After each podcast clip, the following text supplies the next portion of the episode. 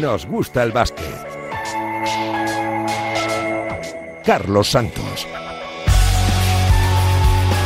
Y con eh, Luis Biamut al frente de la parte técnica, ¿qué tal? ¿Cómo estáis? Muy buenas, bienvenidos una semana más a Nos Gusta el Básquet. ¿Cuántas cosas están pasando en el deporte de la canasta? Varios nombres propios. Dusko Ivanovic, por cuarta vez va a volver al banquillo vasconista, la cuarta etapa de un hombre que ha conquistado tres de las cuatro ligas del equipo vitoriano. Se acabó la etapa Peñarroya con malos resultados en las últimas semanas y malas sensaciones y regresa Dusko Ivanovic para intentar ah, recuperar ese carácter vasconia. Eh, Llegará Dusko y seguramente también lleguen refuerzos en forma de fichajes, comenzando por Chris Kioza, el exjugador de UCAM Murcia, que tiene muy cerquita también su fichaje por el conjunto vitoriano. Nombre propio también es el de James Harden, uno de los grandes fichajes de la temporada en la NBA, de los últimos en llegar pero de los más sonados deja los Sixers después de la eterna polémica con Daryl Morey, con el manager general al que llamó mentiroso durante el verano y al que reclamó durante varias veces su traspaso en la madrugada de este martes se confirmaba. Deja los Sixers para marcharse a Los Ángeles Clippers. Allí se va a encontrar con Kawhi Leonard, con Russell Westbrook o con Paul George para completar un gran equipo y seguramente que candidato también a hacerlo realmente bien en el oeste. Nombres propios también en el Real Madrid, después de otra victoria y de otro clásico ganado, el tercero de la temporada y la decimocuarta victoria consecutiva. No saben todavía lo que es perder los campeones de Europa en la vigente temporada. Una temporada que está yendo de momento por el mejor camino posible. Uno de los implicados y de los más involucrados en las últimas semanas es el bosnio Janan Musa. Nosotros estamos, estamos bien con uh, jugadas, bien con entrenamientos, bien uh, sensaciones también. Y nada, seguimos así y sabemos que el calendario es duro, pero estamos preparados. 14 victorias seguidas, uh, plus esa victoria contra Dallas, es, es muy buena temporada para nosotros, pero estamos concentrados para el siguiente y sabemos que el calendario es duro, pero estamos preparados. Gran temporada también la de Valencia Basket, que está completando un inicio de temporada casi perfecto en la parte alta de la Euroliga y segundo en la Liga CB después de ganar al Barça este fin de semana. Los fichajes y el nuevo cambio en el estilo valenciano le están dando rédito a los de Alex Mumbrú. Defensivamente siempre estamos a un nivel alto, ¿no?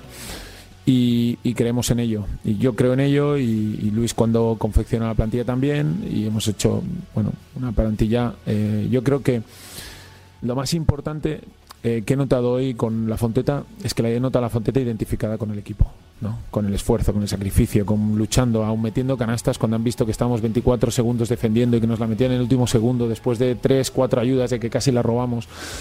Y, y la, la Fonteta estaba con nosotros para que la Fonteta anime, nosotros tenemos que, tiene que haber compromiso y yo creo que, que, hoy había una gran comunión entre la Fonteta y nosotros. Va a ser una gran semana europea con el estreno de Dusko Ivanovic en casa ante el Partizan de Jelko Bradovic y con duelo entre hermanos, Billy Hernán Gómez contra Juancho Hernán Gómez. Se volverán a ver las caras sobre una pista de baloncesto. Será también el viernes en el eh, Palau, en el, en el encuentro de la sexta jornada de Euroliga. Por cierto, que no va a jugar esta semana el Real Madrid, se aplaza su partido ante el Maccabi, que está ya poniendo rumbo a Belgrado y, e instalándose en la capital serbia para a partir de la próxima semana empezar a jugar sus partidos como local a puerta cerrada y en la mítica Sala Pionir. Una temporada que está siendo de momento aciaga en cuanto a lesiones para el Juventud de Badalona. Una de las notas negativas de este fin de semana que también eh, nos deja la resurrección de Casa de Monzaragoza con una gran victoria ante el conjunto gallego del Obradoiro y una semana que nos ha dejado también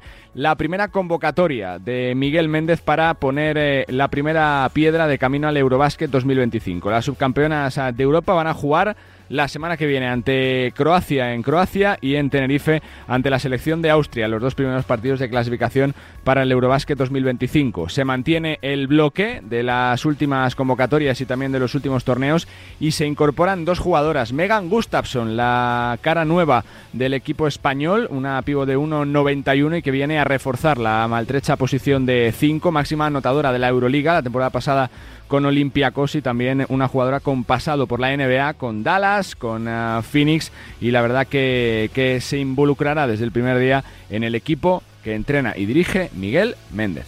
Llega el momento de, de volvernos a reunir, la selección absoluta femenina, para disputar los partidos clasificatorios del Europeo 2025 y en esta ocasión para también preparar la importantísima cita de, febrero 24, eh, esa cita preolímpica, clasificatoria para los Juegos Olímpicos de, de, París, que, que, como digo, tendrá lugar en febrero. ¿no?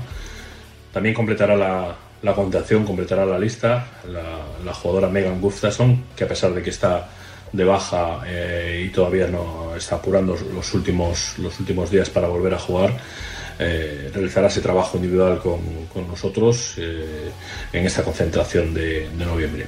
Como siempre, toda la suerte del mundo para las chicas que tienen que poner eh, las piedras que nos lleven hasta París. La cita será el próximo mes de febrero, en ese preolímpico que nos tiene que llevar, como digo, a París 2024. Así está el baloncesto, plagado de nombres propios: el de Dusko Ivanovic, el de Jana Musa, el de Megan Gustafsson, el de James Harden, el de Luka Doncic y su arranque histórico en la NBA, con casi 40 puntos de promedio en la primera semana de competición y con muchas noticias que se irán sucediendo en eh, los próximos días y en las próximas eh, semanas. Nosotros tenemos un menú apetitoso por delante. Vamos a charlar con uno de los eh, principales nombres propios eh, en cuanto a juventud y futuro de la Liga Endesa. Tenemos también cita con dos entrenadores de dos equipos gallegos que están haciendo mucho ruido en la Leporo y tenemos también ratito para hablar de literatura y baloncesto con, una, con un mito como Juan Antonio Corbalán. Bienvenidos una semana más a este Nos Gusta el Básquet. Con Luis Beamut a los mandos técnicos arrancamos ya el tiempo de básquet.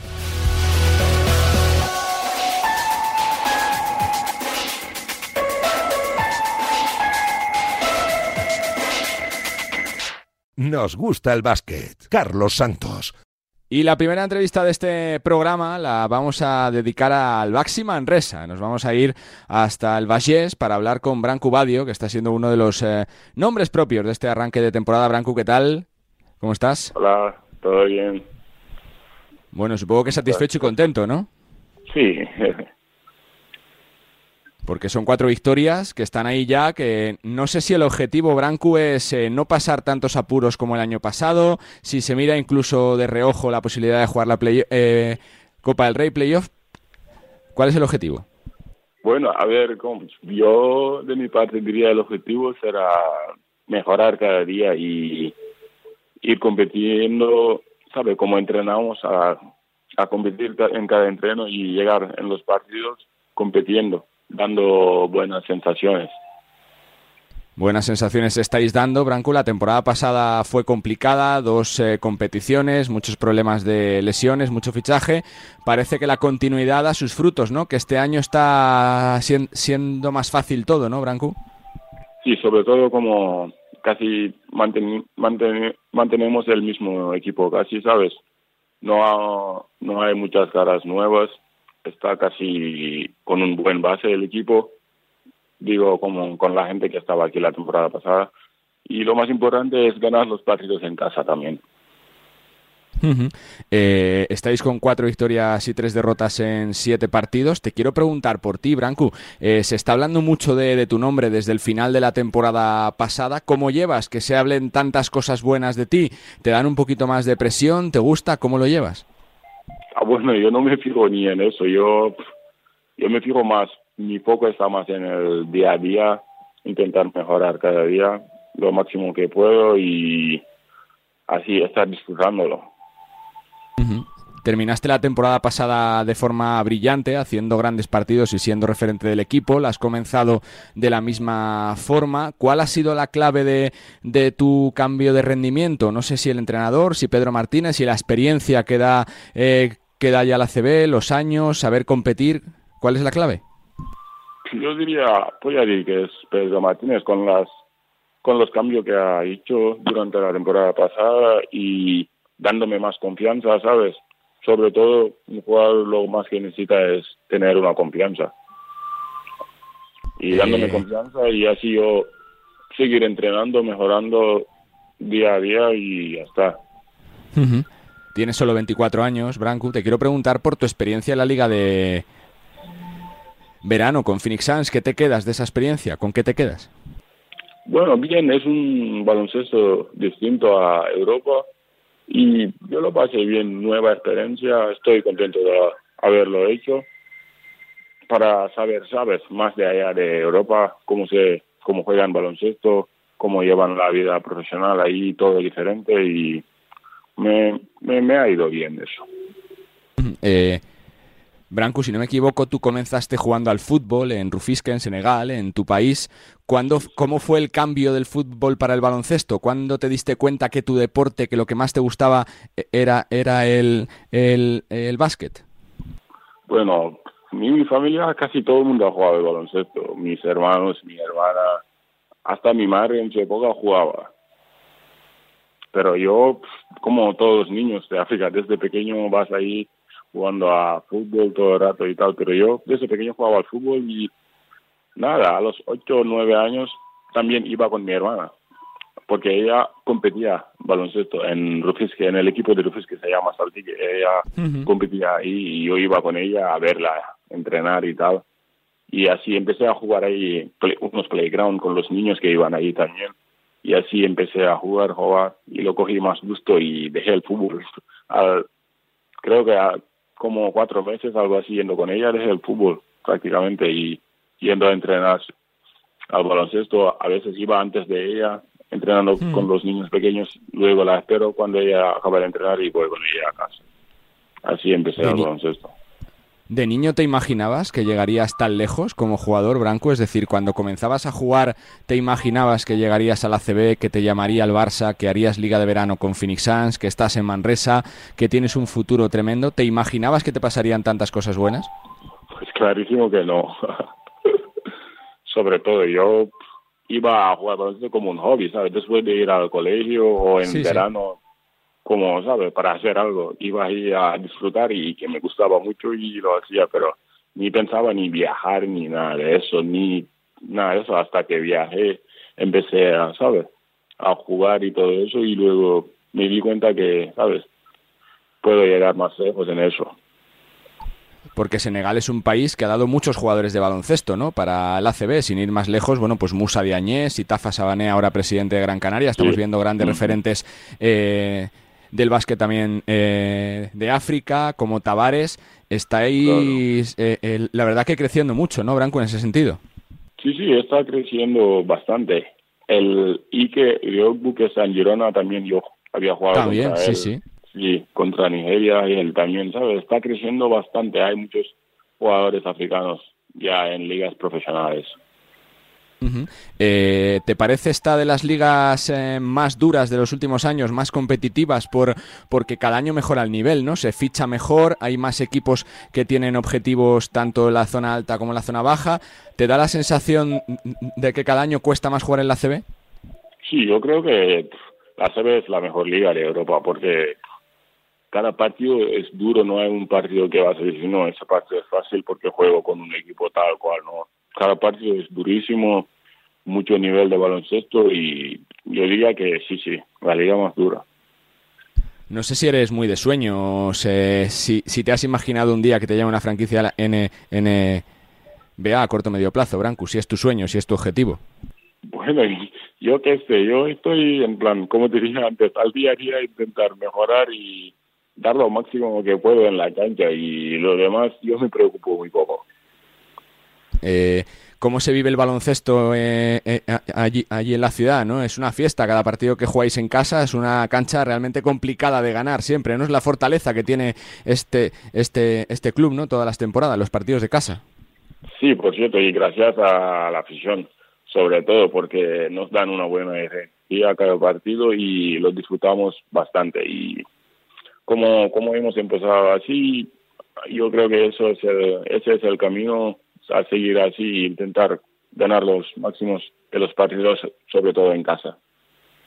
Pues Brancu, que me ha encantado conocerte, eh, charlar contigo, que, es una pasada eh, la temporada que estás haciendo, tanto lo personal como lo colectivo, ya desde el año pasado y que seguro que te llamamos mucho porque eh, seguirás jugando de cine y porque seguirás rompiendo seguro barreras. Gracias y suerte, Brancu. Igualmente, muchísimas gracias, un placer. Branco Badio, jugador eh, senegalés de Baxi Manresa, 24 añitos, uno de los nombres propios de la temporada del conjunto catalán, cuatro victorias, tres derrotas de la mano de Pedro Martínez, un año mucho más fiable que el eh, pasado y con las aspiraciones, por supuesto, altas. En los últimos años siempre se ha asomado Baxi Manresa, o bien por la Copa del Rey, o bien por los playoffs.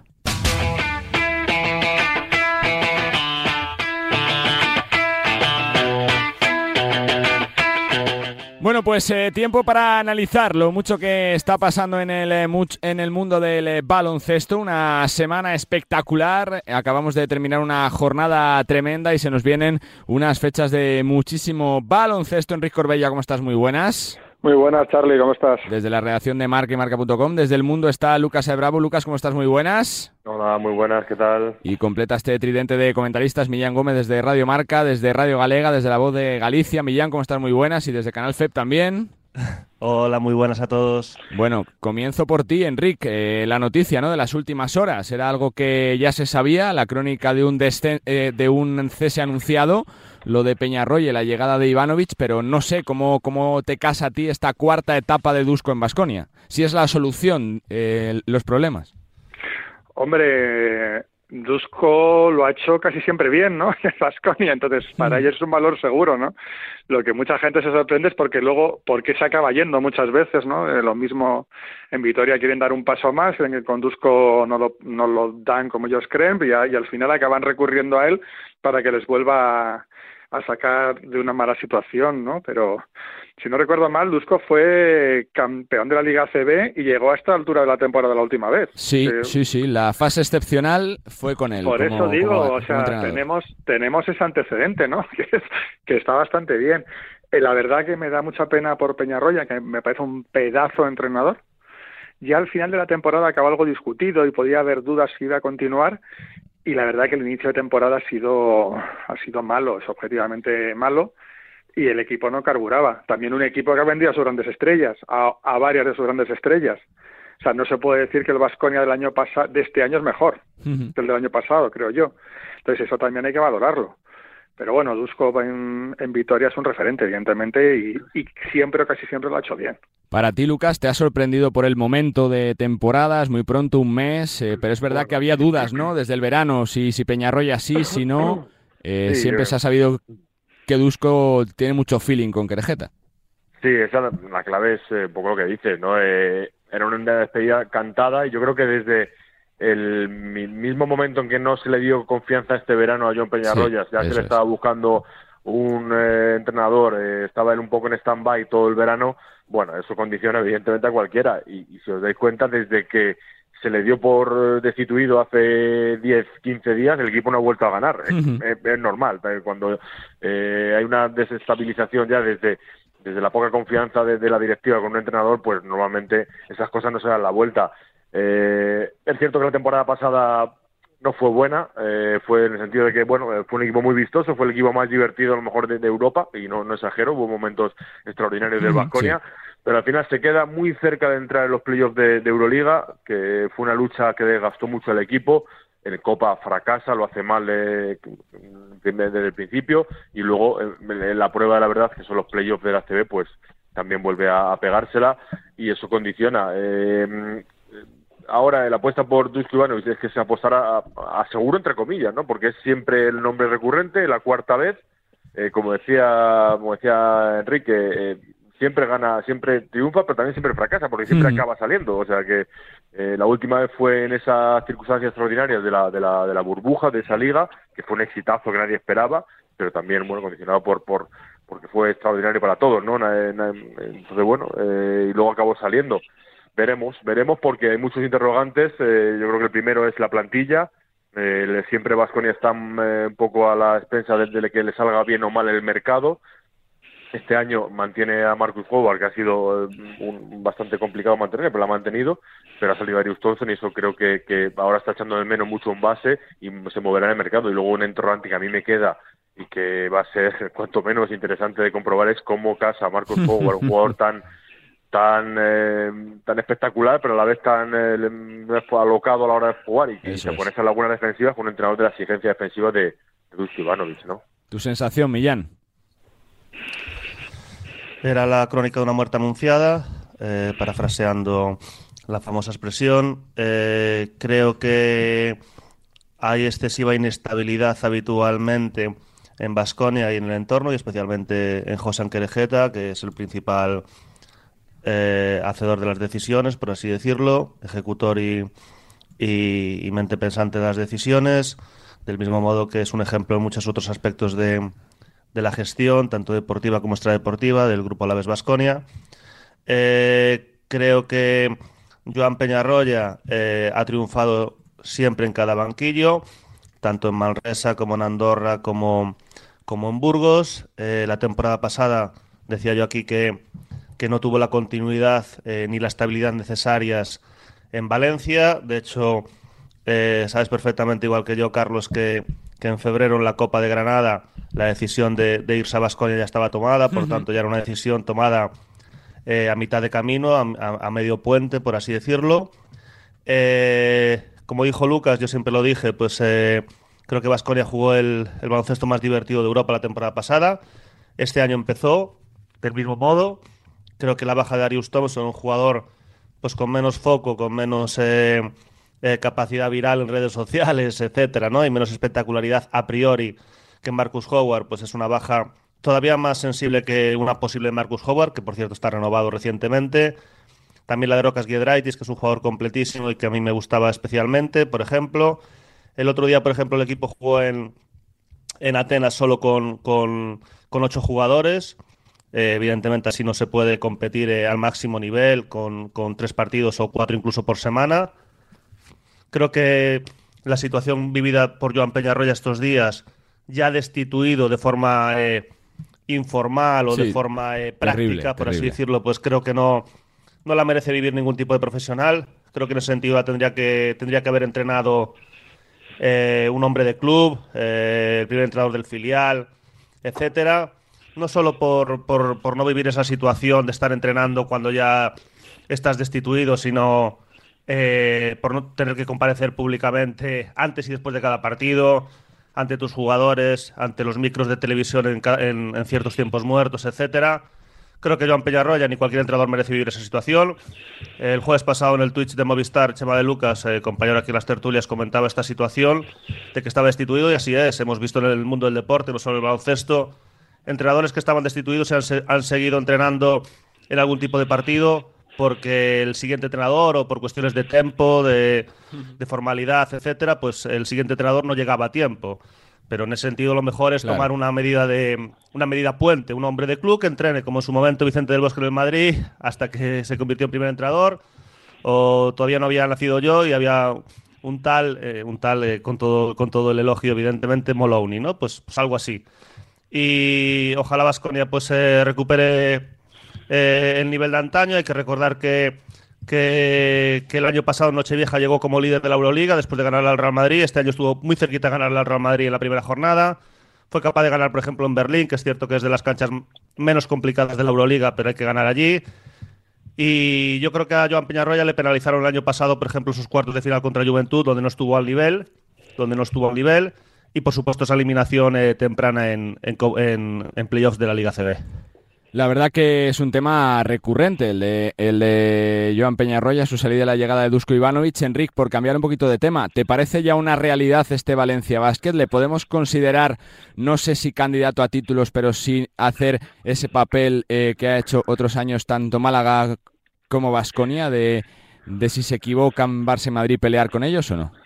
Bueno, primero un apunte. Yo sí vi al Madrid de Molovni, o sea, soy un señor mayor, o sea, eso es un apunte. No lo vi jugar, ¿eh? No soy tan mayor, ¿eh? eh lo vi como, como entrenador.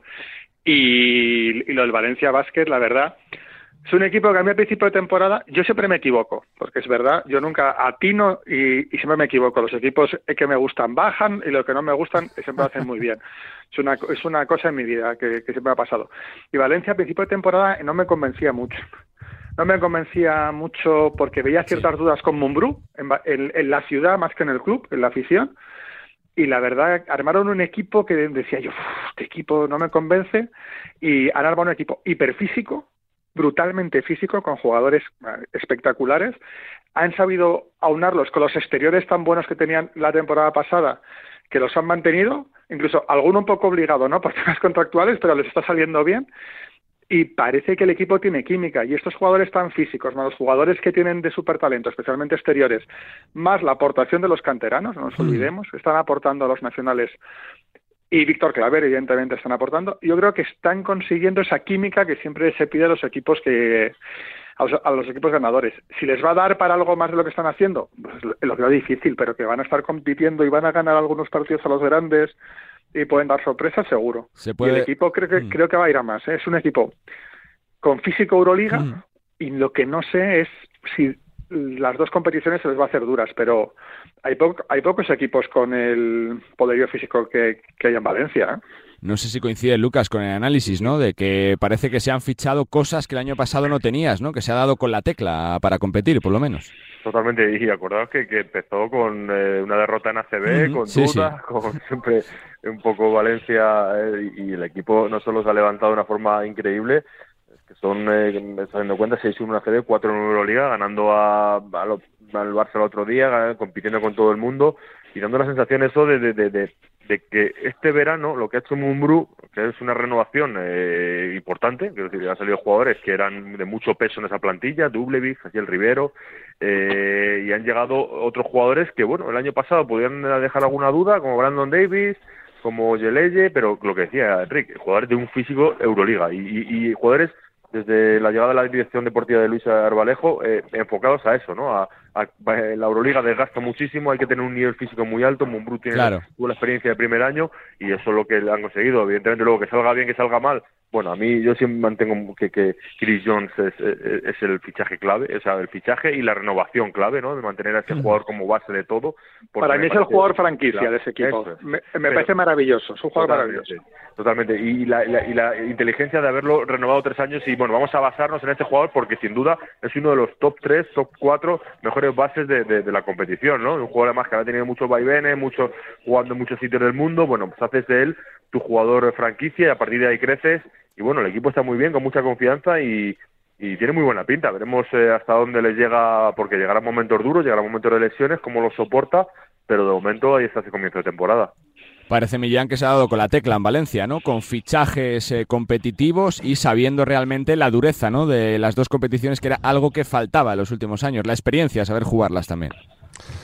Pues es un claro ejemplo de, de dar continuidad y dar estabilidad a un proyecto y con esto no digo que, haya una estabilidad eh, claramente intencionada por parte del club porque había dudas. Hay que recordar que, en mayo, en la última jornada de liga, pues eh, hubo pitos incluso hacia la propiedad. Ganó el Brogan allí en, La Fonteta y, hubo una situación de, de, enfado y, incluso medios de comunicación de Valencia comentaban que, el mayor enfado que, habían visto en los últimos tiempos en, en La Fonteta. Eh, Valencia seis victorias seguidas en liga, ganando los tres partidos en casa en en Euroliga, por ejemplo, eh, solo perdiendo en, en, Estambul contra Nadu Efes, ganando el otro día de forma contundente y súper anotadora en la primera mitad en, en, la cancha para mí más bonita de Europa, que es el, el, Kaunas Arena, el Zalgirio Arena. Creo que con, un, con bajas, pese a las bajas, porque han tenido partidos de 4 o 5 bajas, 4 o 5 bajas, lo cual es una barbaridad. Creo que han fichado bien a un super anotador como es Cassius Robertson, a un jugador interesante como es Nate Rivers en, la posición de 4. Ha recuperado un jugador que, ha cambiado mucho de equipo recientemente, pero que tiene talento al 1 y al 2, como es Guillem Ferrando. Eh, un buen eh, eh, creador y manejador como es Stefan Jovic, que además tiene físico. Un jugador que, yo creo que merecía una segunda temporada en Europa, como es Emio Yeleye, que, ya había mostrado su nivel, por ejemplo, en Boston Celtics.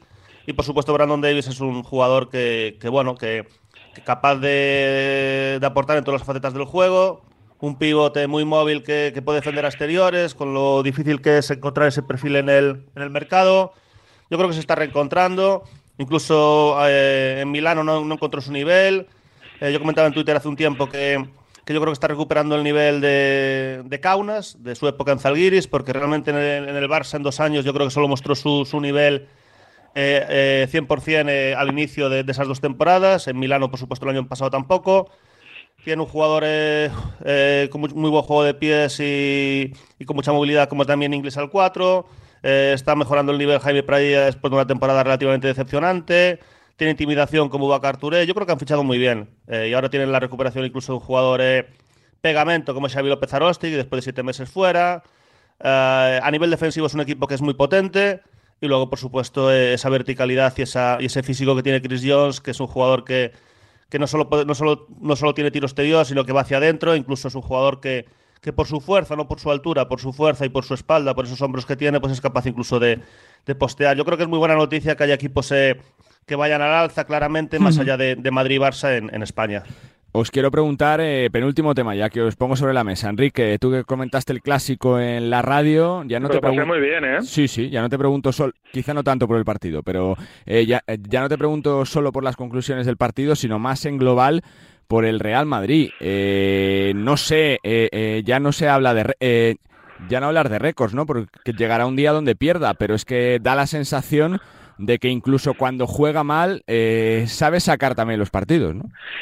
Que yo, por ejemplo, hay un debate sobre este clásico del, del, del Madrid-Barça en Euroliga de si fue un buen partido o un mal partido, ¿no? A mí me parece que fue un muy buen partido de baloncesto con poco acierto parece una incongruencia, pero realmente no lo es, ¿no? Los jugadores No, no estuvieron acertados en lo que es el, de cara al aro, pero fue un partido muy vibrante en defensa, con muchas variables tácticas en el partido, estuvo, estuvo, muy divertido. Y por ejemplo, el Real Madrid, y lo traslado porque como tú comentas, ¿no? Es un equipo que, que es muy competitivo y sabe ganar de distintas maneras. Contra el Barcelona jugó mejor cuando tuvo el equipo, entre comillas, con menos talento y más físico porque defendió mucho mejor un partido trabado y compitió mucho mejor y se fueron 12, 14 arriba. Cuando sacó el equipo con supuestamente más talento y menos físico, fue cuando el Barcelona remontó. ¿no? Eh, lo pongo como ejemplo de que Madrid tiene distintas formas de competir. Cuando el, Barcelona, cuando el Barcelona remontó, estaban en pista esos jugadores que le han dado tantos y tantos títulos al Real Madrid, que no los, no los estoy discutiendo, estoy, estoy describiendo una circunstancia de partido.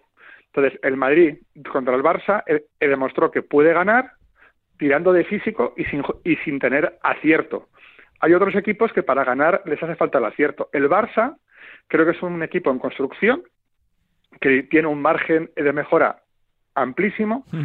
Le veo con más, mm, más baloncesto que el Barça de Jaskevicius y con más posibilidades, eh, sinceramente yo creo que serán los jugadores más relajados, con jerarquías más marcadas y con un peso importante, por ejemplo, un jugador que ahora mismo, que, el otro día contra, contra Valencia metió un triple decisivo como Sabrinas, ¿no? Me parece que está jugando muy bien. Entonces yo creo que el Real Madrid es mucho mejor equipo que el año pasado y que tiene formas de ganar diferentes que las del año pasado. La pregunta, Lucas, es, eh, bueno, la realidad demuestra que es, que es el gran candidato a todo, ¿no? El gran favorito para todo por, eh, por los resultados, por las sensaciones que está mostrando y por la plantilla que tiene. Bueno, es el campeón de Europa, ¿no? Y, eh, en sentido, ese sentido, pues debería estar ahí. Yo creo que están, estas sensaciones de ahora, vamos a ver cómo están luego en febrero, marzo, cuando llegue la, la hora de la verdad. Yo eh, Madrid ha perdido jugadores en el verano, ha ganado uno que es fundamental, que es el que está haciendo que todo esto parezca mucho mejor incluso que lo del año pasado, cuando en realidad eh, los miembros son los mismos o incluso peores, por, el sentido de que ha perdido a jugadores como Hanga, como William Goss, que, en su momento bueno se aportaba mucho al equipo. Bueno, yo creo que, que eh, Campazo, con la, el hambre que ha llegado, con las ganas de, de, como demostrar que, que, ya tenía que haber estado aquí el año pasado y que es un jugador que, que a diferencia quizás de, la mayoría, no se toma estos primeros meses o, un partido, no sé, cualquiera de Euroliga como uno más, ¿no? Es que parece que está jugando la Final Four en cada en cada partido de Euroliga y esa velocidad a la que juega, esa intensidad contagia al resto y hace que quizás se, se, se tapen otras carencias. Eh, por ejemplo, Tavares está a un nivel mucho más bajo eh, que, el Tavares dominante de sus mejores meses. te ha pasado por por, eh, por la, el, problema este que tuvo, la, baja, evidentemente que llegará su momento, ¿no? O sea, yo creo que hay Pero Poirier, ¿cómo está, Lucas? ¿Cómo está Poirier, por ejemplo? que está...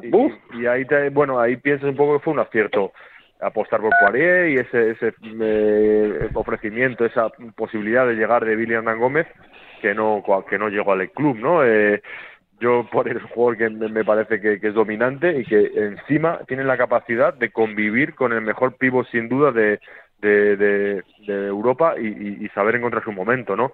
Bueno, yo el Real Madrid está muy bien, está a un ritmo tal. Yo creo que contra el Barça se vio la mejora del Barça y se vio que un partido que jugando eh, con un acierto muy malo, empezando fatal, acabando fatal, lo gana por bueno por ese arrebato de, del segundo cuarto en el que todavía el Barça no es capaz de competir mentalmente no contra con esos esas eh, avalanchas del Madrid de, cuando se pone a remontar no pero bueno yo creo que todavía hay equipos en Europa que están mucho por por mm. hacerse y, la competitividad en, en febrero o marzo va a ser va a ser mucho mayor Millán, por ahí te quiero preguntar si tú ves a este Real Madrid capaz de mantener este, este grandísimo nivel durante toda la temporada. Eso yo creo que es imposible, por la cantidad de partidos que hay. En alguna tertulia aquí estos últimos años he, dicho incluso el número de partidos exactos que se podrá llegar a jugar en un año que son más de 90. Hmm. Ahora mismo no recuerdo la cifra exacta. Es imposible mantener este nivel. Es absolutamente imposible. Se dice que los ciclistas en una, en una vuelta de tres semanas siempre tienen un día malo, relativamente malo. Pues qué decir si tienes 90 y pico partidos. Eh, lo que sí es cierto es que el Madrid intentará mantener cierta regularidad. Hemos visto que las dos últimas temporadas eh, ha llegado tocado eh, a febrero a la Copa del Rey, a las dos últimas y, y a la primavera y finalmente pues ha sido capaz de en una llegar a, una final de Euroliga y perderla y en otra eh, y ganar la, ganar la liga y al año siguiente pues eh, eh, ser capaz de ganar la, Euroliga. creo que el Madrid ha hecho un win-win con Facundo Campazo, que está jugando como si no, como si no se hubiese ido nunca, con un Gavide que pese a, a, su ausencia durante X tiempo, pues por lesión, pues yo creo que es el mejor tres o uno de los mejores tres de, Europa. Eh, aparece un jugador como Ismail Adiané con 16 años y es determinante eh, contra el Barça, como en algún momento de la temporada pasada otro jugador como es Elien Diaye, en este caso Ismail Adiané un 5, Elien Diaye un 4. Eh, el Madrid lleva 14 victorias en 14 partidos, 7 en Liga, 5 en Euroliga y las 2 de Supercopa.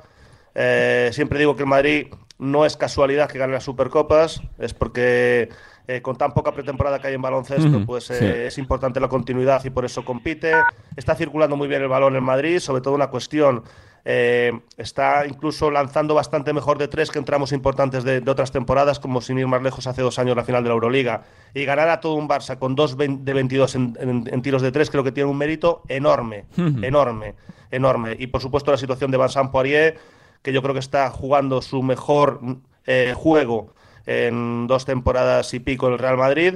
Y si no me equivoco, que me corrija eh, Lucas o tú mismo o Enrique, creo que termina contrato y, y es un jugador que está hoy día eh, al mejor nivel y recordando aquel Vincent Poirier de Basconia. Y yo hago un apunte porque, porque allí en Lugo son sospechosos.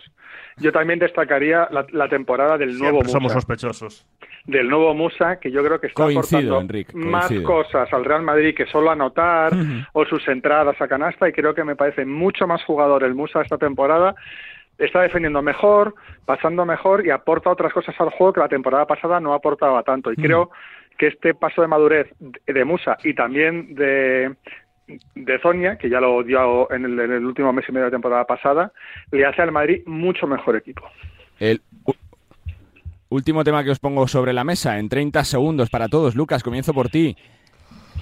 Megan Gustafsson, eh, nacionalizada el pasado verano, no sabíamos eh, casi nada de ella hasta ahora, ¿no? Ha sido convocada por primera vez con la selección para trabajar, aunque sea al margen para recuperarse la lesión.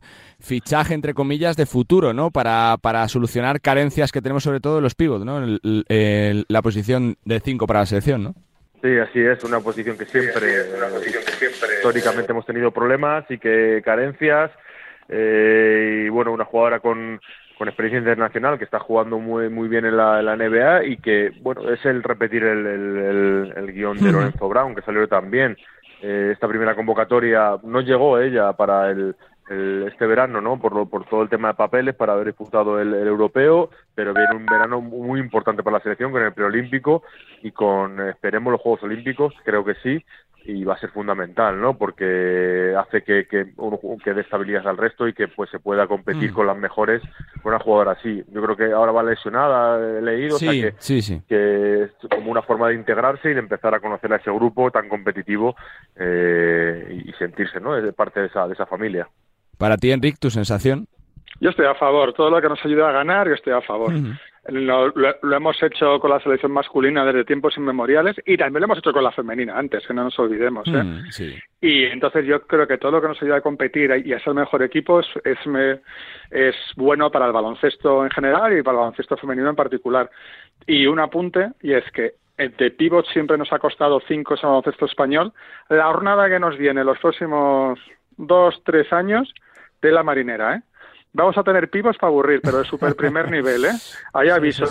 solo hay que las posiciones, tenemos un futuro tremendo. No, no, pero es que en el puesto de pibos, que es verdad que tradicionalmente nos ha costado un poco más. Hemos tenido grandes pibos, pero es verdad que no había 20 en las que elegir. Entonces, nos viene una jornada de pibos en los próximos, vamos, ya, eh, que es absolutamente brutal. Tú cierras, Millán. Una jugadora muy interesante. Viene a ser máxima anotadora de la Euroliga la temporada pasada en Olympiacos, por cierto, siendo compañera de, una española como Aina Ayuso, que ahora está en, en Jairis, una jugadora con rango de tiro exterior, con capacidad para lanzar de tres, capacidad para postear, tiene envergadura para intimidar en, en defensa, además es zurda, lo cual le hace un perfil diferente y más difícil de, de defender. Y España creo que tiene bastantes buenas pibos, Raquel Carrera, Laura Gil, Paula Ginzo, pero todas ellas son 4 o 5 Raquel Carrera me decía hace poco en una entrevista en La Voz de Galicia que, estaba intentando eh, mejorar el lanzamiento de tres, que tiene cierto tiro de tres, pero, pero quiere mejorar y por tanto también eh, va a jugar eh, tanto al 4 como al 5 y ahí va, hay varias pibos, Nerea Hermosa, por ejemplo, Lola ah. Pendande, que, que ya estuvo en el último Eurobasket y esta Mega Gustafsson, pues es una jugadora que es cierto que no ha llegado a triunfar en Washington, ni en Dallas, ni en Phoenix en la WNBA, pero que está demostrando su nivel en Europa y es una jugadora muy, muy interesante porque es eh, maravillosamente completa. Pues ojalá que tenga suerte por el bien de nuestra selección, porque hay retos gigantes por delante, como son eh, sobre todo el preolímpico del próximo mes de febrero, porque tenemos que estar sí o sí en los Juegos de París. Eh, que siempre es un placer, señores. Muchísimas gracias. Gracias, Enrique. Gracias, Lucas.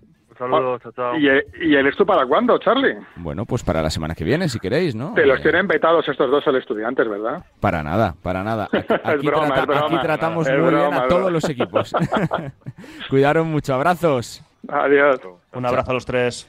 Pues eh, la verdad que nos ha quedado fantástico este tiempo de opinión con uh, Enrique Corbella desde la redacción de marquemarca.com, con Lucas Bravo desde la redacción de El Mundo y también con Millán Gómez desde Canal FEB, desde La Voz de Galicia, desde Radio Marca y desde Radio Galega. Mucho baloncesto, no para aquí, como siempre, Nos Gusta el Básquet.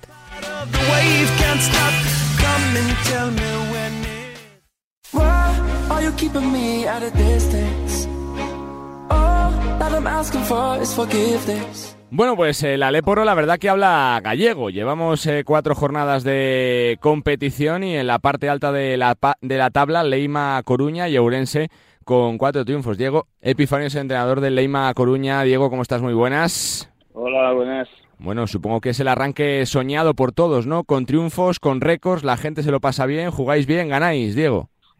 Bueno, pues la verdad es que sí, ¿no? Un poco eh, siempre todas las temporadas van encaminadas un poco a intentar empezar lo mejor posible y bueno, aparte de, del hecho de las victorias, que siempre ayuda a coger confianza, bueno, pues el juego que están desarrollando los chicos creo que es muy bonito de ver. Y que paséis eh, con esa referencia por los récords también es algo que suma, ¿no? Que es verdad que supongo que, que todavía queda mucho, pero conseguir cifras eh, para récord también cuenta. Diego, imagino, ¿no? Como, como, como club el objetivo es un poco pues tener la mayor repercusión posible e intentar que bueno pues que cada vez más gente se, se acerque al palacio no entonces bueno pues eh, batir récord más que ser una, una cosa que sea importante para el vestuario eh, creo que sobre todo es importante pues para el club y bueno por el hecho de, de tener poder dar el mayor ruido posible para atraer al mayor número de aficionados posible al, al campo por lo que conoces la competición, Diego, el calendario, lo largo que es, ¿cuánto suma llevar cuatro triunfos en cuatro partidos? Es decir, ¿cuánto es eh, lo conseguido ya del objetivo, del reto que tengáis? Bueno, pues evidentemente las victorias ayudan, eso, a todo, a, sea cual sea tu objetivo, ¿no? Eh, quizás, bueno, nosotros el objetivo que tenemos como, como equipo y como club, pues es estar lo más alto posible, intentar, bueno, pues ganar el mayor número de partidos y, y es verdad que bueno pues el, hecho de llevar cuatro pues eso ya te acerca más al objetivo. Pero bueno también es un poco eh, hay mucho ruido pero bueno somos tenemos que tener los pies en el suelo sabemos que tenemos una victoria de ventaja sobre sobre equipos muy potentes de la competición no entonces bueno creo que que tenemos que ser muy conscientes de que la competición es muy larga que el objetivo hay que conseguirlo en mayo y mm. bueno, que el mayor número de victorias pues nos ayudan, que el coger confianza nos van a ayudar, pero que, tenemos que tener muy claro que aún queda muchísima competición y, y que tenemos la suerte de, ser un equipo que repetimos muchos jugadores y eso nos hace pues haber podido empezar más fuerte por conocimiento del grupo, pero que los demás equipos cuando tengan su proceso de, entendimiento y de aprendizaje de lo que quiere su entrenador, pues se pondrán al, mismo nivel que nosotros. Diego, por nivel de plantilla, por trayectoria de los últimos años, ¿el reto al final de temporada es el ascenso o es algo que no entra eh, por ahora en la cabeza como objetivo real de esta temporada? Bueno, yo creo que nosotros no queremos renunciar a nada, queda muy tópico, pero es verdad. Eh, el año pasado creo que hicimos una muy buena liga regular, pero luego, bueno, pues tuvimos el, el hándicap de que en el, en el playoff, pues bueno, no competimos tan bien como en la liga regular, ¿no? Pues nuestro objetivo es intentar acabar contentos, ¿no? Que el camino sea bueno y, y acabar, bueno, pues lo más arriba posible. Entonces, eh, tampoco nos tiene que dar miedo ni vértigo, ¿no? Pero bueno, somos conscientes que es una competición muy difícil, que somos muchos equipos que aspiramos al sueño de, ser campeones, tanto en Liga Regular como en Final Four. Entonces, bueno, vamos a ver lo que lo que nuestro trabajo donde nos pone y que ilusión la tenemos toda, pero somos muy conscientes de, de lo dura que es la LEP y, y sobre todo que creo que es una competición cada vez más bonita por el, por el nivel de los jugadores que hay en ella. Por eso te quiero preguntar, Diego, ¿cómo se levanta un proyecto que lo ha tenido tan cerca con ese golpe final de con el playoff, la no clasificación para la Final Four, con la gran temporada regular que ha hecho el equipo, con la ilusión de la gente? ¿Cómo se rearma otra vez para ser competitivos, para seguir compitiendo, para convencer los jugadores que sigan? ¿Cómo se hace? Bueno, pues, pues primero es, clave que, que ellos estuviesen convencidos cuando decidieron quedarse, ¿no? Cuando decidieron renovar.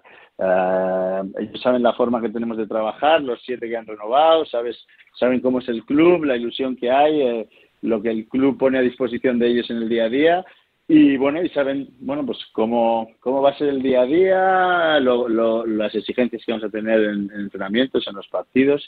Y bueno, creo que el año pasado se, se creó muy buena, muy buen ambiente dentro del vestuario. Creo que la química era muy buena. De hecho, yo cuando acabé la liga dije, si renovamos a todos, empezamos con, con mucho ganado respecto al resto. Bueno, al final, bueno, circunstancias del mercado, circunstancias personales de cada uno, pues fueron siete, pero esos siete, eh, bueno, pues están haciendo, eh, bueno, pues, pues mm, que las buenas sensaciones que tuvimos en la liga regular el año pasado, pues, pues este año continúan, ¿no? Que los hábitos y las rutinas que tenemos, pues ellos ya las tienen interiorizadas y entonces, pues a los cuatro nuevos, pues les está siendo mucho más fácil, ¿no? Entonces yo creo que por eso es un poco el rendimiento tan temprano del equipo. Como te decía antes, seguro que luego cuando los otros equipos cojan sus mecanismos y sus rutinas, pues se igualará, ¿no? Pero, pero bueno, creo que el año pasado las sensaciones fueron muy buenas, hmm. sobre todo tres cuartas partes de la liga regular. Y bueno, pues luego pues eh, el deporte tiene estas cosas, ¿no? Quizá en el mejor momento estábamos de confianza, pues bueno, pues no fuimos capaces de ganar a un Guipúzcoa que, bueno, pues lo hizo muy bien. Eh, nosotros no estuvimos cómodos en ningún momento y ese acierto que estamos teniendo ahora, pues, pues desapareció y, bueno, fuimos incapaces de, de competir contra un equipo muy bien trabajado. Entonces, bueno, pues, eh, como te digo, eh, el hecho de que todos quisiesen renovar o que la mayor parte quisiese renovar habla muy bien de, de lo que conseguimos el año pasado y está que lo que es lo que está dando sus frutos en, el, en, las, primeras jornadas de esta temporada. Viendo un poco los precedentes de las últimas jornadas, Diego, desde tu conocimiento de la categoría de la LEP, que no haya tanta presión como pueda tener, por ejemplo, proyectos como el de estudiantes, que prácticamente tienen que subir sí o sí ya en su tercer año en la LEP, ¿eso os da un puntito más para el resto, de no ir con tanto foco, de no jugar con tanta presión por el resultado o no? Bueno, creo que cada, cada uno tenemos que convivir con lo que nos toca, ¿no? Eh, es verdad que hay ciudades o proyectos que tienen mucha presión eh, en el sentido de, bueno, pues de, por tradición, por, por seguidores, por, lo, por, bueno, por diversas eh, situaciones. Hay otros que, bueno, pues a lo mejor en la ciudad tienen menos repercusión, porque, bueno, pues hay otros deportes por encima o hay otros proyectos por encima. Entonces, bueno, cada, cada sitio tiene, su, gracia, ¿no? Yo sí que entiendo que hay veces es mejor tener un poco más de presión por, el hmm. hecho de que tienes mucha atención de los medios o tienes mucha atención de, de, las, de las instituciones eh, públicas, ¿no? Entonces, bueno, cada proyecto tiene que convivir con lo suyo. Eh, cierto es que, bueno, pues, eh, creo que hay proyectos como estudiantes o como San Pablo, pues que y no sé tampoco ahora qué quiere que, cuál es el mensaje de Fuenlabrada, ¿no? Por ejemplo, ahora Betis, pues bueno, también ha dicho ahora públicamente que su objetivo es subir. Bueno, pues a veces esa presión es buena en el sentido de que, bueno, pues todo el mundo tiene muy claro a lo que vas cuando vas a ese proyecto pero a veces también, bueno, pues en los malos momentos es más difícil de llevar. Hmm. En otros sitios, pues bueno, hay que focalizar mucho a la gente en decir, bueno, da igual lo que haya afuera, nuestro objetivo tiene que ser eh, intentar ser el mejor equipo posible. Bueno, nosotros estamos muy contentos con, con, con, sí, con nuestro entorno. Sí, es verdad, como te he dicho antes, que quisiéramos que viniese más gente al pabellón. Y, pero bueno, desde los medios de comunicación, eh, todo su, su bueno pues su trato es eh, siempre muy bueno y creo que somos un equipo que caemos simpático no quizás ahora nos estamos metiendo demasiada presión pero bueno no sé si demasiada esa palabra nos estamos metiendo presión por el hecho de que ahora todo el mundo habla de que el Basket Coruña jugamos muy bien metemos muchos puntos. Vamos a ver cuando venga la primera derrota cómo la gestionamos cuando nuestros porcentajes bajen a ver cómo gestionamos el, el juego colectivo no pero bueno eh, todo lo que sea ganar, si eso trae más presión, bienvenida sea esa presión. La última que te hago, Diego, ¿cómo se engancha la gente? ¿no? Porque es verdad que siempre se ha visto la tierra de tradición eh, de baloncesto siempre gallego. Quizá Coruña sea una ciudad más futbolera si cabe. Eh, ¿Cómo se hace para que la gente se reenganche para este proyecto? ¿Qué les dices para los aficionados? Pues yo creo primero que el club está haciendo todo lo posible por por intentar que cuanta haya con el paso del tiempo haya más gente en el palacio. Creo que eso es un poco bueno pues la idea de la directiva no el sueño de la directiva más que, que el hecho del ascenso que seguro que, que, ellos lo desean también pero ellos creo que como como primera ilusión lo que tienen es que este proyecto tenga repercusión en la ciudad y que este proyecto tenga seguimiento por la gente, ¿no? Y bueno, creo que eso se hace hmm. intentando ser un club modelo en, en, el trato de la cantera, en la gestión de, de la imagen del club hacia la ciudad y creo que en eso somos exquisitos. Y bueno, seguro que, el tema de ganar y que pasa en todos los proyectos y en todas las ciudades, ¿no? Cuando ganan, cuando se ve un buen espectáculo, pues es más fácil que la gente se sume, ¿no? Pues bueno, vamos a ver si somos capaces entre la directiva y el equipo, pues bueno, y nuestros aficionados, que hay muchos que son muy fieles, pues entre todos convencemos a los que tienen alguna duda de venir al Palacio para, para intentar hacer del Palacio un, un fortín. Pues la verdad que la gente que va se lo está pasando y muy bien con este Leima Coruña que está jugando a la perfección, que es el líder, colíder junto a Lorense y que hace que, que el Aleporo hable gallego en este arranque de temporada. Diego, que gracias por la propuesta de baloncesto, por este arranque de temporada y sobre todo suerte. Ah, pues muchas gracias a vosotros por la llamada y por, y por dar, eh, dar voz al baloncesto de gallego. Diego Epifanio, entrenador del eh, básquet Coruña, protagonista aquí en este Nos gusta el básquet, en el que por supuesto teníamos que hacer también la llamada para la Leporo. Bueno, pues eh, de un proyecto que está haciéndolo bien en Galicia a otro proyecto que está haciéndolo muy bien en Galicia, con Félix Alonso como entrenador es el Club Baloncesto Ourense. Félix, ¿cómo estás? Muy buenas. Buenas tardes. Bueno, no sé si superando incluso tus propias deseos, ¿no? A principio de temporada, expectativas quizá o no. Hombre, los deseos no. evidentemente uno desea ganar eh, todo lo que sea posible, ¿no? Pero sí, lógicamente, superando las expectativas iniciales que, teníamos marcadas, aunque somos conscientes de la dureza de, esta competición y la dificultad, por lo tanto, pues es importante aprovechar este buen inicio. Claro, por lo que dices, ¿no? Porque son triunfos ya que no se van, que no se escapan en una LEP que es durísima, que es eh, larga y que siempre pasas por, por rachas de todo tipo, ¿no?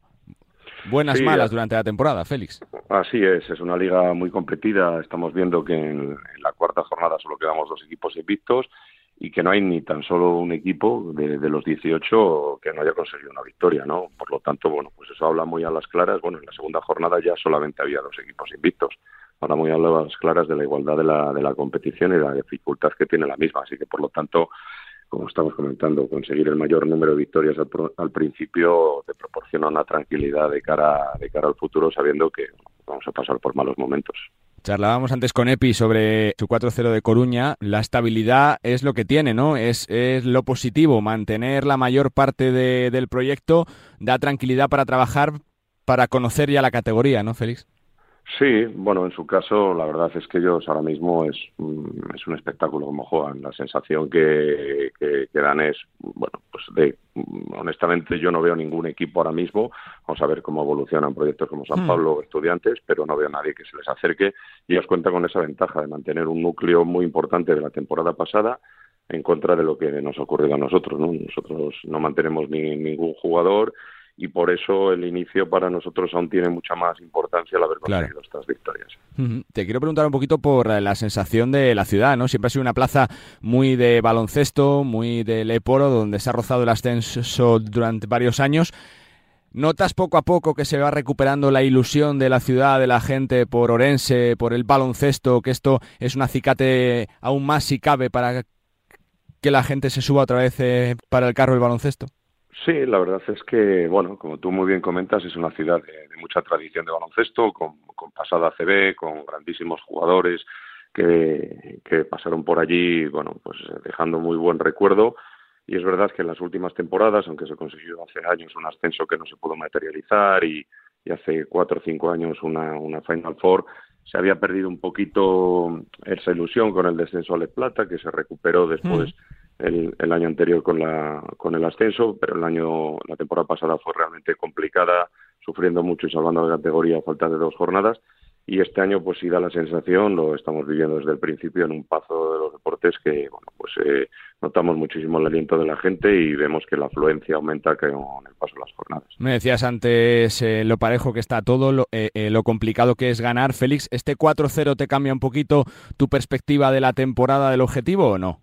No, para nada, para nada. Los que llevamos mucho tiempo en esta, en esta competición eh, no nos puede cambiar la, perspectiva. Yo recuerdo el año de mi debut en, como primer entrenador en la temporada 2002, ya hace unas cuantas, unos cuantos años. Empezamos con un 7-0, llegamos a tener un 9-1 y luego cogimos muy malas rachas y recuerdo que en la última jornada disputábamos el, el descender, jugábamos para no descender, para meternos en playoff, para quedarnos en tierra de nadie, ¿no? O sea, uno cuando va acumulando la experiencia tiene que, bueno, ahora se habla mucho de, la filosofía del Cholo Simeone, ¿no? Y del partido a partido, pero es que realmente es así, porque las circunstancias cambian durante la temporada, lesiones, picos de forma, hay muchísimas circunstancias a tener en cuenta que, que te hacen ser prudente.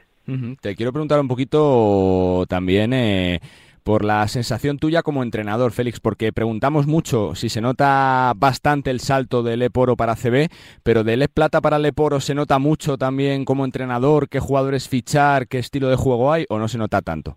Bueno, yo no sé porque en Le Plata no, no han llegado a entrenar, eh, bueno, entrené hace muchísimos años, entonces eh, no es una liga que, que, controle mucho, pero bueno, a partir de ver algún partido y demás sí hay mucha diferencia, igual que bueno, pues hace dos años estuve entrenando en San Pablo Burgos, en ACB, y evidentemente hay mucho, mucho salto, sobre todo a nivel físico. A nivel físico, la velocidad de ejecución del juego, cómo, cómo se mueve el balón, el nivel de contactos que hay. Eh, cada vez que uno baja una categoría hay mucha diferencia, obviamente. ¿Qué te ha aportado en tu trayectoria salir fuera al extranjero, Félix? Hombre, pues, pues muchas cosas. Primero a nivel personal, a nivel de, sobre todo a la hora de, saber adaptarte, ¿no? saber, eh, bueno, pues que te vas a encontrar con un método de trabajo diferente, con una cultura diferente, con unos jugadores que están acostumbrados a hacer las, las cosas o a trabajar de manera diferente. Y creo que esa capacidad de adaptación es fundamental, no en el extranjero solo, pero es donde más aprendes, lógicamente, porque el choque es, es mayor y básicamente, más allá evidentemente de todas las experiencias personales que, uno lleva, yo creo que eso es lo más, lo más importante. Por lo que me decías antes, para ti Coruña gran favorito por cómo está jugando para ascender o, o, no se puede descontar tampoco con estudiantes, con Fuenlabrada, con Burgos, con Betis incluso. Es que este año la liga está tremenda, Félix. Es que es impresionante la cantidad de proyectos que hay, ¿no? Claro, es que estamos hablando de, plazas como, pues bueno, el COP, nosotros que hemos ido a CD, Estudiantes, San Pablo, Guipúzcoa, Valladolid, eh, Cantabria, eh, Labrada, Alicante, Menorca, Betis, es que Cáceres, Lleida, eh, fíjate la cantidad de, equipos que en su momento han sido plazas ACB y evidentemente Estudiantes es un portaaviones porque ha conseguido configurar un all-star de la, de la competición con jugadores que serían titulares en en todos los equipos. de la liga, pero la sensación que yo tengo Coruña, por eso que comentábamos antes, eh, por cómo mantienen el bloque, por cómo juegan de memoria, por el camino que tienen que tienen transitado ya, teniendo en cuenta además que en esta liga, desde que cambió el formato al ascender el primero, te, te dan mucha mucha ventaja ese aspecto. Otra cosa sería que solo ascendiesen dos en playoff o en, una Final Four, ¿no? Y yo creo que hay que ver cómo, cómo evoluciona Estudiantes, porque tienen muy buen equipo y un, gran entrenador, pero yo, para mí, el favorito es, es Coruña y más viéndoles jugar, porque el otro día viendo el partido de, el que jugaron contra Valladolid fue un auténtico disfrute porque fue un partidazo por parte de los dos, pero lo de Coruña ahora mismo está a un nivel inalcanzable. Pues la verdad que nivelazo también el de Club Baloncesto Urense, desde el año pasado dirigido por Félix Alonso. Félix, que te agradezco muchísimo tu tiempo, felicidades por el arranque de temporada que lleváis y muchísima suerte. ¿eh? Muchas gracias a vosotros. Félix Alonso, entrenador del Club Baloncesto Ourense. Continuamos, venga.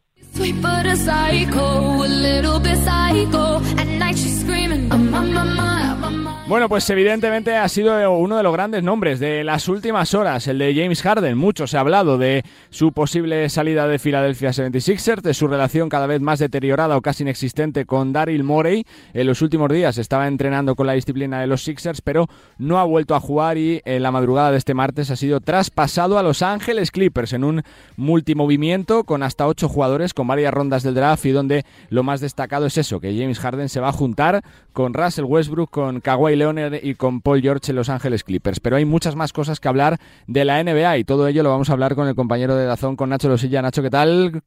¿Cómo están? Muy buenas.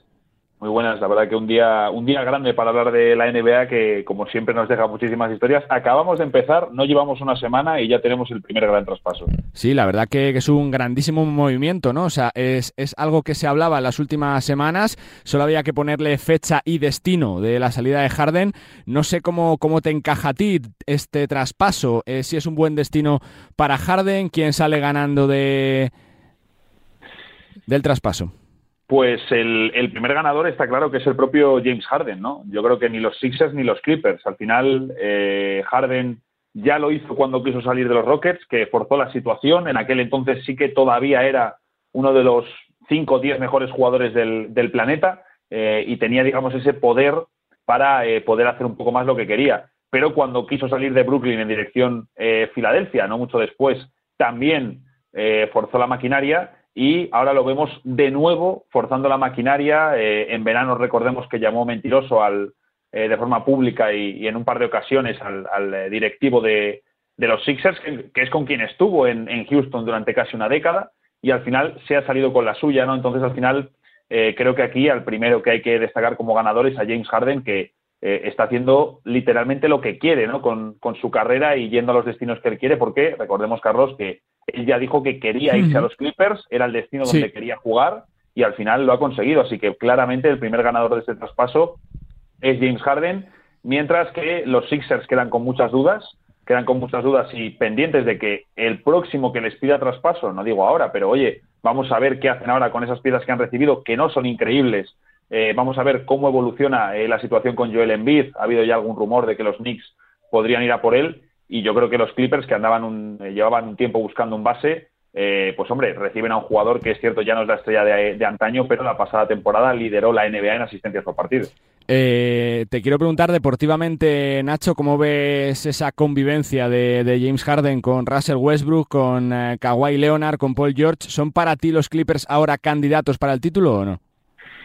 Vamos, eh, primero tenemos que verles en acción, ¿no? Porque claro, ¿cómo, cómo podemos decir si son candidatos si, si, no les hemos visto en acción? Eh, yo creo que sí que hay cosas muy positivas para este movimiento y es que eh, para mí James Harden lo, lo, mejor que tiene ahora mismo es precisamente su capacidad de dirección, su capacidad de pase, donde ha perdido más y donde ya no te sirve tanto como gran estrella de un equipo es en la anotación, lo vimos en los pasados playoffs con Filadelfia, que tuvo un par de noches brillantes, pero en el resto le costaba eh, ser una referencia anotadora de 25 puntos por partido eh, en playoffs para su equipo. Lo que sí que tiene es ese pase, esa capacidad eh, creativa y llega a un equipo donde tienes a Kawhi Leonard y a Paul George. James Harden nunca ha estado en una situación en la que tenga a dos anotadores aleros exteriores de ese, de ese calibre. Entonces yo creo que eso es muy positivo para él y entiendo también, Carlos, que este movimiento, o, al, menos es, es, lo lógico, luego veremos qué pasa porque los egos son importantes, pero lo suyo sería que eh, Russell Westbrook pasase al banquillo, recuperase el rol de este hombre con el que ya le vimos el año pasado y que, oye, lo hizo muy bien, porque también tiene sentido, digamos, que los titulares sean James Harden, Terence Mann, de escolta, que ha sido una línea roja para los Sixers, no querían dar a Terence Mann en el traspaso, que era un jugador que sí querían los Sixers recibir en la operación de James Harden, por eso han metido también eh, Los Ángeles Clippers una primera ronda desprotegida de 2028 para poder quedarse a Terence Mann, y Terence Mann lo que te permite es que el día que juegues contra Stephen Curry, el día que juegues contra Damian Lillard, el día que juegues contra los que tienen a Booker y a Bill, sea él el encargado de defender, porque las cosas como son, si ahora mismo tú sales con Harden y con Westbrook y les pones a defender a los Luka Doncic, Stephen Curry, Damian Lillard o Devin Booker de la liga, eh, los Clippers van a tener un problema muy serio en defensa. Y me queda preguntarte por eh, dos, tres pinceladas, Nacho, que destaques de la primera semana de competición del curso. Bueno, eh, yo creo que evidentemente hay que hablar del fenómeno Buen Banjama. yo, creo, yo creo que ha empezado muy bien, las sensaciones son muy buenas. no, debemos esperar tampoco que tenga un año brillante en lo numérico respecto a, por ejemplo, el porcentaje en tiro. Eh, pero creo que las, las, sensaciones están siendo muy buenas con él, se le ve además muy centrado en el juego. El otro día Popovic le echó una bronca y, y Llama dijo que, que, Popovic tenía toda la razón. Entonces, eh, parece evidente que estamos ante el inicio de, de, una estrella en ciernes. Luego ya veremos si termina siendo un jugador eh, súper histórico o uno muy, muy, muy bueno, pero las sensaciones iniciales son, son excelentes. En el lado contrario, te diría, Memphis Grizzlies, ahora mismo el peor equipo de la conferencia oeste, han empezado con muchos problemas. Santi Aldama no ha podido debutar por una, por una lesión, no es algo grave, pero todavía no ha podido jugar eh, y están teniendo muchos problemas porque al final eh, en el juego interior no está Steven Adams, que es un problema muy serio para el equipo, pero claro, tampoco está Aldama, que ya es muy importante, tampoco está Brandon Clark, que se lesionó ya la pasada temporada, entonces se les ha quedado un juego interior muy debilitado, a lo que se suma la, la sanción de Jamorant, ¿no? que, que regresará el 19 de diciembre. Entonces, se puede hacer muy largas estas, eh, estos primeros meses realmente de temporada para los Grizzlies, que han empezado muy mal. Y la otra, mm, el otro tema te diría eh, que, bueno, lógicamente tenemos un montón, pero por dar una pincelada, te diría eh, los Warriors que ya han mandado a Chris Paul al banquillo. en verano se decía, bueno, el propio Chris Paul dijo que, que él no se veía siendo suplente, al parecer ahí habló con Steve Kerr, la idea inicial que era usarle de sexto hombre, luego pasó a ser aquel iba a ser titular, que Kevin Looney iba a pasar al banquillo, un jugador que eh, incluso infravalorado, ¿no? De, después de tantos años de magnífico rendimiento en Golden State como su pivo titular, pero ahora con la vuelta de Draymond Green ya han pasado a Chris Paul al banquillo eh, después de 19 temporadas, primera vez que ha sido suplente en, en su carrera en la NBA, se dice pronto, y creo que le da un equilibrio muy necesario a los Warriors, eh, que la verdad con, con Chris Paul en el banco luce mucho mejor y realmente es el movimiento para, para lo que lo hicieron, ¿no? Para sustituir a Jordan Poole y que fuese Chris Paul el jefe de la segunda unidad de Golden State, así que así son mucho más peligrosos. La verdad que sí, la verdad que una primera semana que nos ha dejado muchísimas cosas chulas y ganas de ver, Nacho, a James Harden con la camiseta de los Clippers y esa convivencia, ¿no? Con las estrellas, con Kawhi Leonard y con Paul George. Pues lo disfrutaremos y lo veremos. Gracias, Nacho. Un abrazo, Carlos, a disfrutar. A disfrutar de la NBA con Nacho Losilla, desde la redacción de Dazón, el mejor baloncesto del planeta. Bueno, pues ratito también para la lectura, siempre importante y siempre interesante. Cuando se trata de baloncesto, eso no estaba en mi libro de historia del baloncesto, es el nombre de un libro que publican Francisco Gallardo y Juan Antonio Corbalán, ex eh, base del Real Madrid. Juan Antonio, ¿qué tal? ¿Cómo Hola, ¿qué tal? Muy, buenas tardes, pues muy bien, tranquilo ya, después de entregar el, libro. que la idea cuando surge, Juan Antonio, bueno, ¿cómo nace? antes del del confinamiento, entonces tuvimos, eh, digamos, una, una oferta de la, de la editorial para una colección de libros que habla un poco de mm, la, de, la historia más oculta de muchas de muchas cosas de muchas actividades. Y una de ellas pues era era el baloncesto. Y entonces bueno pues el, el, libro es un libro que se mueve más entre una descripción naturalmente histórica pero con unos planteamientos más emocionales, más de lo que se siente que lo que es el puro acontecimiento histórico. Y bueno, pues ha quedado un libro que es, que es curioso, que es curioso. ¿Cuántos recuerdos le han ido la mente eh, con el relato del libro? ¿Cuántas cosas tenía que recordar que no se acordaba bien, que, merecía la pena recordarlas? Pasajes supongo que tampoco tendrán que tener gran recuerdo, supongo que, de todo, ¿no? En la cabeza, Juan Antonio. Hombre, hay de todo, pero, pero nos hemos ido más, más que eh, eh, el buscar momentos históricos que estaban reflejados en la prensa o en otros libros, hemos buscado un poco esa magia paralela que tiene cualquier actividad humana tan intensa como el deporte, donde eh, ese deporte va lleno de situaciones de compañerismo, de música, de escritura, de la magia de los números, del adversario, es decir, las cosas más que se sienten que las que ocurren. Y así, bueno, pues en muchos momentos, lógicamente, hemos tenido que recurrir a, recordar determinadas cosas que las teníamos un poco olvidadas. Me quiero centrar un poquito en dos pasajes. El Dream Team, ¿usted cómo lo recuerda? Porque es verdad que fue una, una, una revolución para el baloncesto, ¿no? Primera vez que se juntaba posiblemente tanto talento sobre una pista de baloncesto después de, bueno, pues de la plata de Los Ángeles del 84 de España. Eh, es la primera vez que se reúnen tanto grandes jugadores, ¿no, Juan Antonio, sobre una pista de baloncesto? Sí, aquello, aquello fue una especie un poco de, sueño, anhelado durante muchos años. Todos los que hemos jugado Juegos Olímpicos desde hace mucho tiempo, ¿eh? aunque a nosotros en aquella época pues no nos hubiera tocado nunca jugar contra ellos, pero siempre decíamos que, ¿por qué no los grandes profesionales? Aunque te ganaran de 100 puntos, pero creo que no tenía lógica que los Juegos Olímpicos tuvieran una expresión que fuera ajena a la mejor expresión del baloncesto, que eran los profesionales americanos. Entonces aquel eh, Dream Team, que creo que fue en Barcelona, ¿verdad? En el 92, bueno, pues, pues, pues fue un sueño perseguido por todo el baloncesto durante mucho tiempo.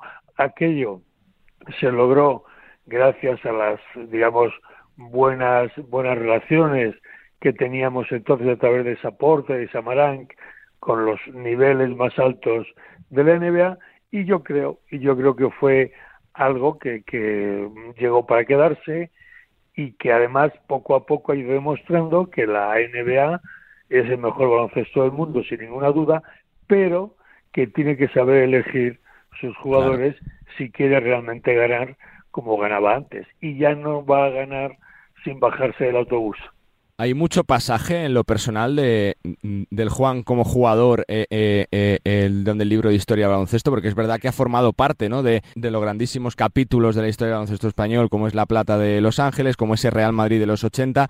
¿Hay, hay bastantes cosas de lo personal? Sí, hay, hay, hay cositas de lo personal, pero más que, como te digo, acontecimientos puramente deportivos, hay cositas, pues, por ejemplo, de qué sientes cuando estás toda tu vida en un hotel o qué o, qué pasa por tu cabeza cuando es la primera vez que vas a enfrentarte como nos pasó a nosotros con los grandísimos jugadores que teníamos delante sabiendo que lo lógico es que te, te, te ganaran por muchos puntos. Bueno pues esas son las sensaciones que tienen muchos jugadores pero que nunca se, se expresan porque no tienen calado histórico, ¿sabes? Claro. Y entonces, bueno, pues el libro está lleno de esas, de esas cosas. Déjeme dos o tres perlitas que pueda recordar para que la gente eh, eh, diga, caramba, tengo que leerlo entero sí o sí, Juan Antonio. Bueno, no lo van a leer entero porque como está hecho por, por trocitos, por temas, yo creo que va a ser un libro muy, muy fácil de, muy fácil de leer. Pero, por ejemplo, para todo aquel que haya gustado la literatura del baloncesto, hay una literatura de la que echamos mano para contar cómo el baloncesto ha interesado desde un punto de vista literario o musical, como por ejemplo el baloncesto te da una, una, un aporte, como te decía antes, que es mágico de la relación entre los números y los jugadores, porque al final todos quedamos tan marcados por, por el número que tuvimos. En fin, hay, yo te diría que esas dos pueden ser perlas bonitas, pero si te hablara de la religión y el baloncesto o de cómo nace realmente el baloncesto, no de cuándo nace y quién lo hace, sino de cómo, del por qué, qué se busca con crear un deporte como el baloncesto. Bueno, pues yo creo que son datos que están analizados lógicamente por nosotros, tamizados por nuestra forma de pensar, pero que dan una nueva visión de lo que es la mera descripción histórica de una actividad. Pues solo me queda preguntarle, Juan Antonio, cómo se puede adquirir el libro, eh, em, eh, eh, desde cuándo está puesto ya para la venta para pues todos los oyentes. yo creo que ahora, no me hagas mucho caso, pero creo que ahora estamos en una etapa donde hay como 10 o 15 días de lo que se llama una, una venta que está antes Preventa. Una preventa, efectivamente, antes de que el libro salga ya a las, a las librerías. Yo sé de algunos que ya lo tienen y no sé cómo lo han pedido, sinceramente. La verdad que es una pasada. Eso no estaba en mi libro de historia del baloncesto, es el, es el eh, nombre que reza en el libro que escriben Francisco Gallardo y Juan Antonio Corbalán. Pues Juan Antonio, que siempre es un placer charlar con usted, con una Biblia del baloncesto y que siga siendo siempre tan cercano. Muchas gracias y suerte. Muy bien, gracias por todo. Hasta luego. Juan Antonio Corbalán, uno de los mitos de nuestro baloncesto y que también, por supuesto, acerca a la literatura deportiva del mundo de la canasta. Eso no estaba en mi libro de historia del baloncesto, junto a Francisco Gallardo, muy prontito en librerías y en grandes plataformas, también, por supuesto, en las principales plataformas ah, de Internet. Un libro delicioso para degustar si eres amante del baloncesto, del deporte, también con muchas anécdotas de uno de los mejores bases que ha tenido el baloncesto español. Pues hasta aquí, este nos gusta el eh, básquet. Nos vamos con las palabras de una leyenda como es Juan Antonio Corbalán y ese libro, Eso no es una historia de baloncesto, muy recomendable y que próximamente estará en las mejores eh, librerías. El baloncesto que no para, Dusko, que ya está trabajando por cuarta vez eh, con Basconia, va a debutar este viernes ante el Partizan en una gran jornada de Euroliga en la que el Real Madrid descansa, tiene aplazado su partido ante el Maccabi, pero hay jornada de Eurocup, jornada de Champions y por supuesto también el próximo fin de semana otra jornada de ACB. Ha sido un placer acompañaros una semana más en este espacio, gracias a Julián Pereira y a Luis Beamud. Ya sabéis que tenéis el programa colgado en las principales plataformas de eh, podcast y por supuesto nos podéis escuchar cuando y como queráis. Nosotros volvemos la, la semana que viene con más Vázquez. Cuidaros, adiós.